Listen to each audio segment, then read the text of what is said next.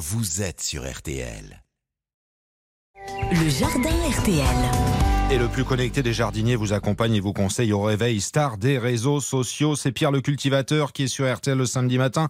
Il a un savoir à partager. Bonjour Pierre. Bonjour Stéphane. On parle carré potager ce matin. C'est un potager euh, sur un mètre carré pour avoir des beaux légumes, c'est ça? Oui, oui, oui, oui. Alors c'est pour permettre de réaliser un potager sur une surface assez réduite, surtout quand on a un jardin de ville.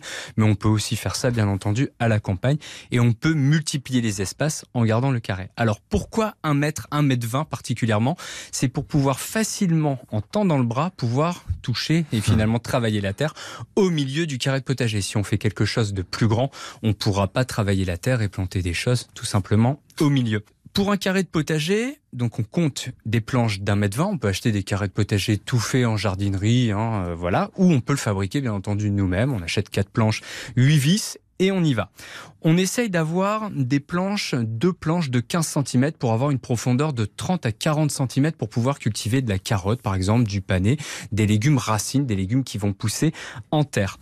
Et ensuite, une fois qu'on a construit notre, notre carré de potager, il y a deux, trois choses à savoir. Déjà, c'est trouver l'emplacement idéal. L'emplacement idéal, c'est un lieu où il y a 6 à 8 heures d'ensoleillement minimum.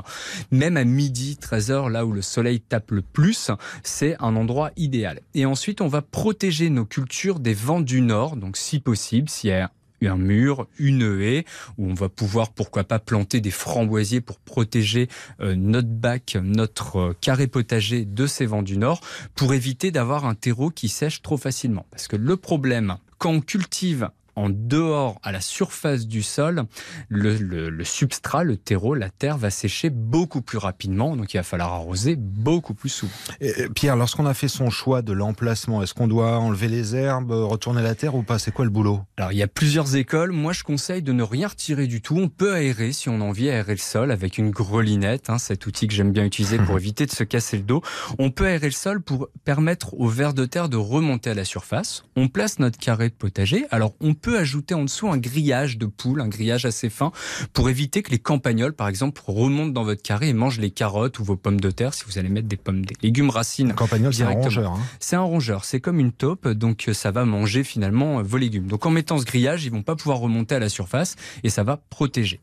On va pouvoir ajouter aussi un géotextile autour de notre carré potager pour éviter que l'humidité fasse pourrir nos planches. On va essayer d'avoir une solution la plus pérenne possible.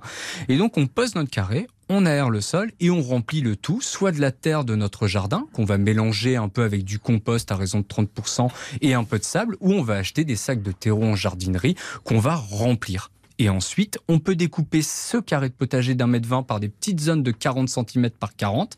Donc ça nous fera 9 zones. Mhm. Et on va pouvoir dire, par exemple, sur la parcelle en bas à gauche, on va semer, planter des laitues. Au milieu, on va mettre un tournesol, on va poser des tomates. Là, on est fin février, on attend quoi? Quelques jours Quelques on semaines On attend encore, quelques semaines. On attend la mi-mars pour pouvoir planter des fèves, des haricots verts, nos premières laitues, semer des radis, des épinards directement en pleine terre. Et on attendra la mi-mai pour mettre nos fameuses tomates qu'on adore tous. Voilà, c'est avec ce carré potager que vous avez découvert votre passion pour les jardins et pour les potagers. Hein. Oui, oui, oui, c'est mes débuts. Euh, conseil du matin et toutes les astuces, bien sûr, de Pierre le cultivateur pour le fameux carré potager. Au travail, les amis. Vous avez tout, vous podcastez, vous réécoutez, c'est sur l'appli RTL à partir de maintenant.